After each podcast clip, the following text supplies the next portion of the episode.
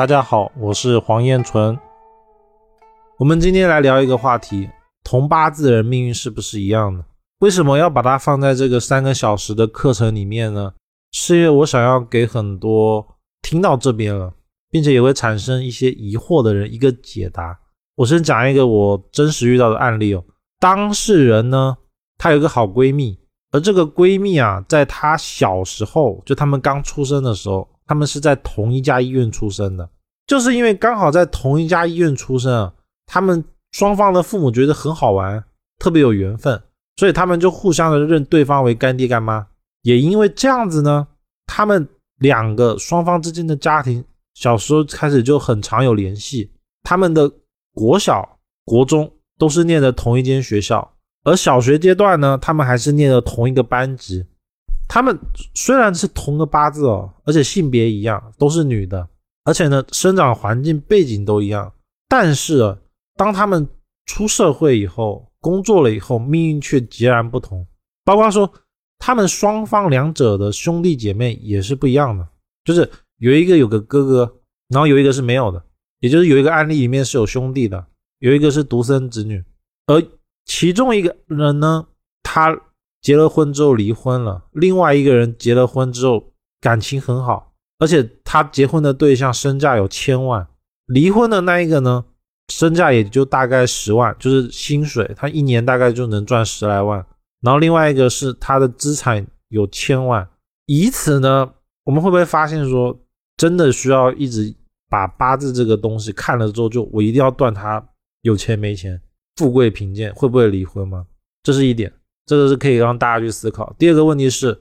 同八字人是否真的会按照八字的轨迹去做呢？第三个是，如果以此命例为基准的话，是不是说明其实八字是有可能会可以趋吉避凶的，就不是一定的宿命论？所以我很反对宿命论的，就是这个人八字只要八字不合，就说明他们会离开，这是不对的。因为我们有大量的案例可以证明他就是不对的。然后也因为这个案例哦。有一些人在论命的时候说，出生地会影响这个人八字格局层次的高低。就比如说，出生家的旁边是河边啊，就有水，或者是北方出生跟南方出生的人命运会不一样。在这个案例面前呢，其实也会发现它是不对的。也因为这个案例，我后来又大量的去找，就不同的地方、不同的人去认识，找同八字的人问题，大概找了十几组，然后都确定了一件事：他们结婚的年份。身价是不一样的，这个是很肯定的。就不管是大家谁去问，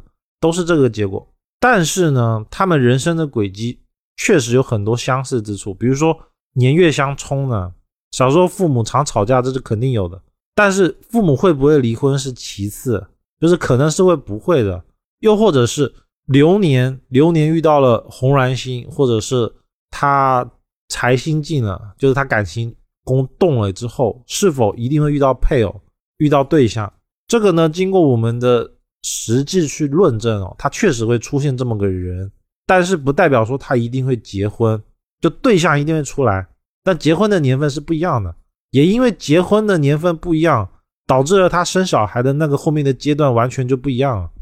而结婚年份的不一样呢，结果就是他找的对象时间点不一样。时间点不一样之后产生的效应又不一样，所以我并不是去否认八字这个东西是不对的，不是的，而是说我们现在有些人追求的点是有问题的，就是一拿到八字就要说他一定大富大贵，这个人一定离婚，这绝对是错的，就不可以这样看，而是要用一种很客观的态度，把八字当成一种能够帮助自己改善问题的手法手段，然后。这时候可能会有人问：那为什么确实有一些老师能够断出一些非常神断的事情呢？我在这边可以跟大家讲的是，他们考虑的绝对不是只有本身的八字，因为我可以很确定的跟大家讲，如果有一个老师他说我有一个技法特别准，可以断人家会不会结婚，哪一年结婚，那我们很简单，我们找十个结婚的人，然后套他的技法，看会不会十个都对，哪怕对八个也可以。那结果一定是没有的，因为很多的案例往往只讲了对的部分，而把不对的部分给忽略了。就是现在市面上只单纯的用天干地支四柱年月日时去论断吉凶，无法做到的这么精确，但是可以判断出来当事人在那一年有没有姻缘出来，感情对象状态好不好，这个是可以判断出来的。但结婚是没办法的。那那些真的可以论断出来的，他们还要考虑一个后天的因素，比如说以盲派八字为例哦，就盲人的八字，他们在现在我们流传的书籍里面，很多的开章他都有提到，它叫做五音论命，就是这个人在算命的时候，他会先用嘴巴讲说，啊，我的出生时间是什么年什么月什么日，这时候他是不是有一个声音，声音就会产生一个五行。而这种五行呢，就会对他的八字产生不一样的结果。也就是说，一个八字一样的人，他们的声音不一样，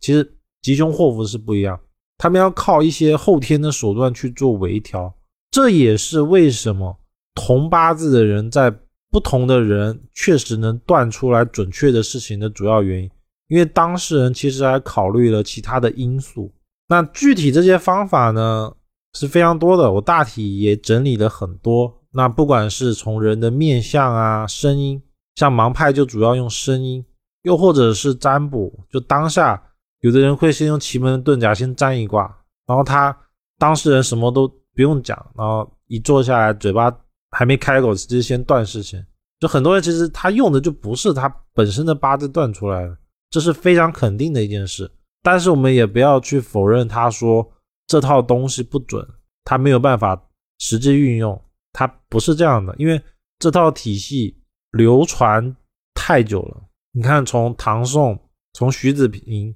李虚中他们这种大家就开始传承到现在。如果一套体系不是正统的，它是不可能流传这么久，而且有这么大量的人去研究的。第二个呢，是我们的四库全书也好，永乐大典也好，里面都会大量的记载这些。命数啊，推命术，或者是风水等等三一命相卜的知识，就说明了在古代呢，这些东西都是被皇家给认可的，也是真正可以使用的东西。整个课程呢，就在这边到了一段落，三个小时的时间呢，相对来说还是比较紧凑的，所以我把一些基础的部分就暂时先没有讲，而这部分呢，我到了后面都是会一一详细的介绍的。而后面详细的课程啊，也就是基础的部分，它其实会讲的更加的详细，时间呢就可以放得很宽松。为什么要做这个三小时呢？其实主要的目的是让一些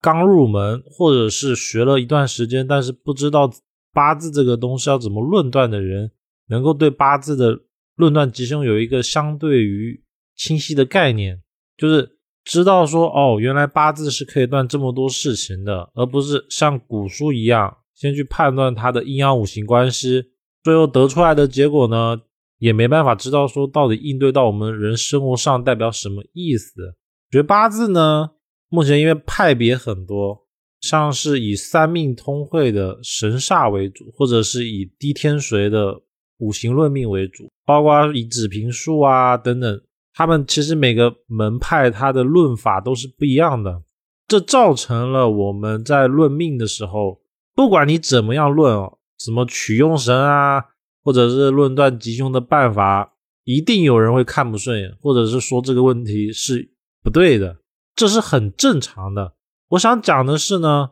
论断这种东西还是要以实际情况为准，就是我们真的拿几个案例过来去论。在判断说它到底是对还是错以后，发现了这个论断方法确实有用，而且相对的简单，没有争议。我我认为才是好的东西。不然像是取身强身弱这个问题，不管是哪个老师他发明的一套取身强身弱的办法，公布出来了以后呢，一定会有人说是错的。本质的原因其实是因为每个人对于他取向的问题是不一样的。而这其实才是正确的方法，什么意思呢？就是每个人对于取向是不一样的，就决定了他们判断五行到底要喜用什么、强弱是什么是不一样的。所以我的课程我把这个部分直接删了之后，是不是论断事情就会变得特别的简单？我们只要看八字里面天干地支的刑冲克害合，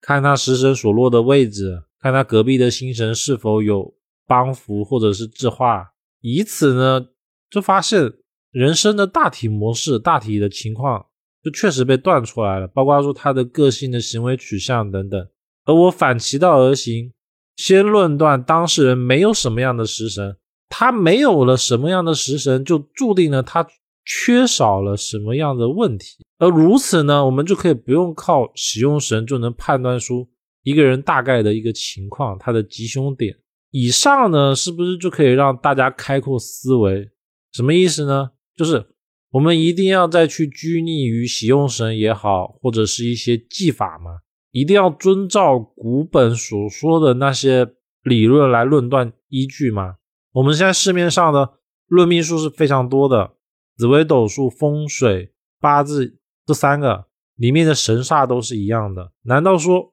用在风水上面的神煞法？用在八字上的神煞法，用在紫微斗数上的神煞法，他们就不能互通吗？或者是技法的模式，八字的不能放到紫微斗数身上吗？答案是肯定是可以的。而往往就是因为这样子，我们可以通过把这三者或者是占卜，就其他类别的，我们可以把技法再去做深化，就不用再去局限于某一个技法，而最后被锁在里面。